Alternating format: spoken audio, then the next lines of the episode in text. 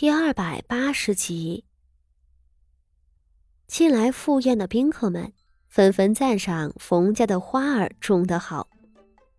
冯家的主母是冯二夫人，此时早被一众贵妇们围在了中央，也看不清晰人影。傅家的门第不上不下的，便被安排了和几位大学士家的女眷同坐。明面上是赏菊。冯家自然做了许多新奇有趣的安排。刚来的宾客们一坐下，便上了茗菊茶，捧了新制的菊花糕一类的吃食。许多小丫鬟还忙着穿梭在花圃里，采摘新鲜的菊花给客人们冲茶。瞧着人来的差不多了，冯二夫人站起来笑道。今年的菊花开得尤其茂盛，多谢各位贵人们赏脸过来。冯家长家的二爷安国公世子，也是家里的独苗苗。冯家大爷是个刚出生三年就夭折的。虽然按着习俗不应该论齿序，然而冯家实在是人丁凋零，不忍心抹去这个孩子的存在。如今的冯二夫人便没有妯娌。这冯二夫人出身高贵，是皇家的宗亲。冯家人口简单，她的日子过得很好。如今女儿成为皇子妃，自然更加得意。只是半年前在萧家那件轰动京城的绑架案丑闻，是他最为难堪。而又难以甩脱的污点，满京城的人都在传他那个傻儿子的举止是何等的不堪入目。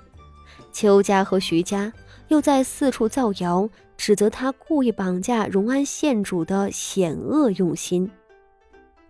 总之，一提起这事儿，冯二夫人就头皮发麻。今日冯正儿出嫁。他和萧家一同将婚事操办得无比热闹，他自个儿的内心里也有一种想要扬眉吐气的意愿。好在，宾客们都慑于冯家的显赫和六皇子的势力，没有人胆敢再提起半年前的事情。大家吃着菊花茶，纷纷和冯二夫人恭维道：“冯家的茶水都比旁人要清冽些啊。”可不是，我瞧着这菊花种的好。这些糕点菜品，我们府上都没有，应该是宫里的样式吧？冯二夫人笑吟吟的，一一和众人闲话。不多时，也不知谁说了一句什么，前头的席位上骤然安静下来了。因着人太多，席位太多。这种安静是如浪潮一般从前头传到后头的。很快，整个大院子里寂寂无声。随后，突的有几十位身着芒服的宫中内监和上百位身着铠甲的侍卫从前院徐徐的进来了。这便是宫里迎亲的仪仗。当然，这群人只是开路的。冯二夫人立即站了起来，后头宾客们大半也都站起来了。仍然坐着的是几位身份高贵的亲王家眷。虽然六皇子是皇帝的亲子，但按照礼法，他们都是皇家宗亲的长辈。宫里迎亲的规矩和民间是不同的，因为所有嫁到宫里去的媳妇儿。和自己的丈夫在身份上都并不平等，绝无宫外人家里所谓的举案齐眉。在律法上，皇帝、皇子、亲王们的正室，既是妻子的身份，同时也是服侍皇族的奴婢。冯正儿成为六皇子妃，并不是皇室向冯家求娶她，而是皇帝开恩。下旨令冯真儿成为皇子妃。众人垂手肃立，无人敢说话，只听到皇室的仪仗后头渐渐响起喜悦的声音。很快，有礼部的臣子领着执礼工人们上前宣读圣旨、赐福、赐礼之类，众人免不得又跪了一回。等了半晌，才看见一顶八人抬的大轿子从西侧抬出来了。冯二夫人领着大家跪地，口称六皇子妃。六皇子妃冯真儿。从成婚的圣旨下来后，就由宫里分派的三十位教引嬷嬷入住府中。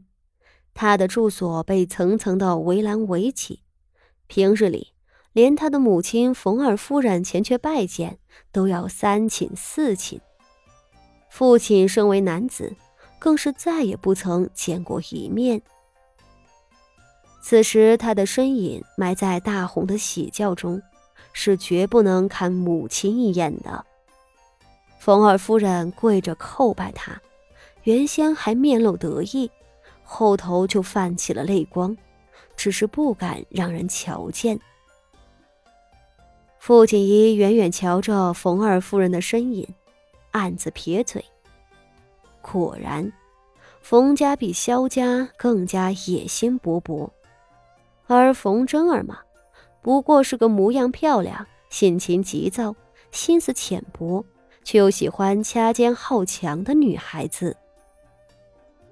冯真儿这样的女子，嫁入皇室，成为呼风唤雨的皇妃，享尽荣华富贵，恐怕是很合他的心愿的。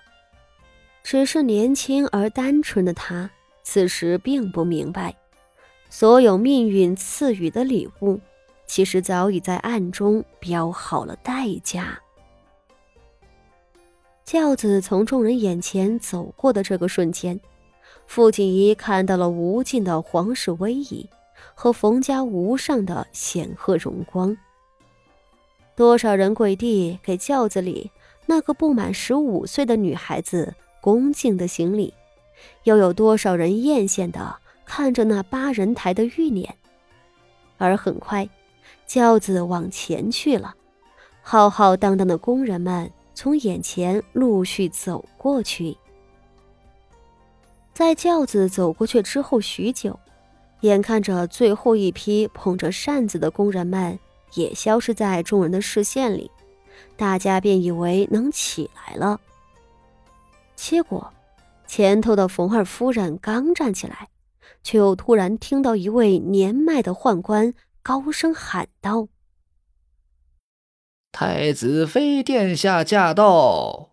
六公主到，七公主到，淮南郡主、益阳郡主、山阴郡主到。